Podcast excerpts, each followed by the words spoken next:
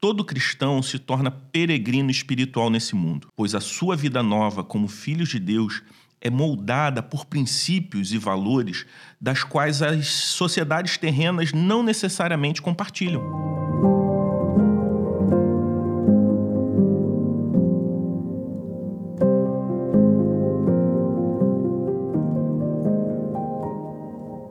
No último episódio, falamos sobre a perspectiva eterna dos filhos de Deus, de forma que encaramos tudo que é transitório nesse mundo como vaidade. Hoje eu gostaria de enfatizar essa certeza a partir das palavras do apóstolo Pedro em sua primeira carta, capítulo 1, no versículo 1 e 2.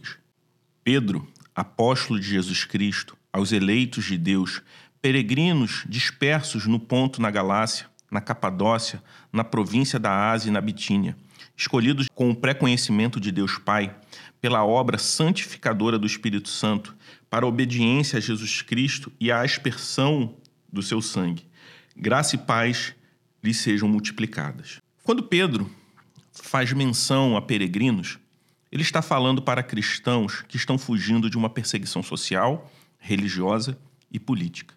Ele se vale dessa particularidade do entendimento que cristãos possuíam para traçar um paralelo mostrando que estamos nesse mundo, mas nós não somos desse mundo.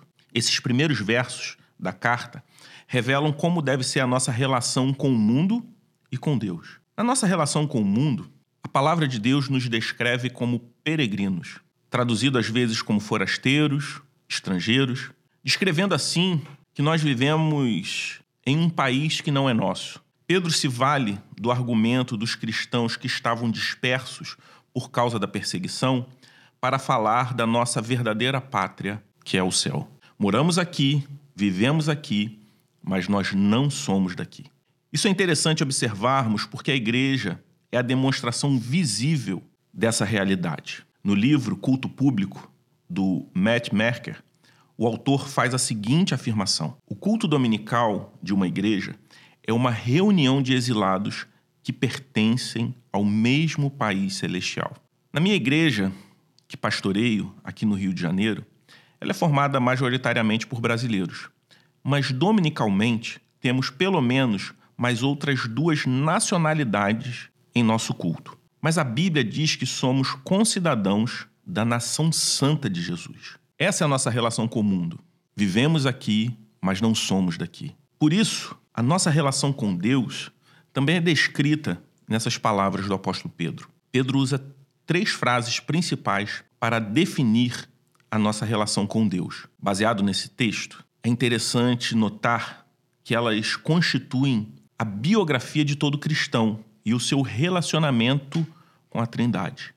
Ele apresenta como cada pessoa da Trindade trabalha para completar a nossa salvação. Nós somos escolhidos pelo Deus Pai santificados pelo Espírito Santo para obedecer o Filho. As pessoas que Pedro endereça essa carta nos representam em sua descrição. Peregrinos eleitos ou escolhidos, que estão dispersos em toda a terra e que se reúnem como uma única família. Todo cristão se torna peregrino espiritual nesse mundo, pois a sua vida nova como filhos de Deus é moldada por princípios e valores das quais as sociedades terrenas não necessariamente compartilham. Por isso, para nós cristãos, a coisa mais importante está relacionada ao que Deus diz sobre nós e não o que o mundo diz sobre nós.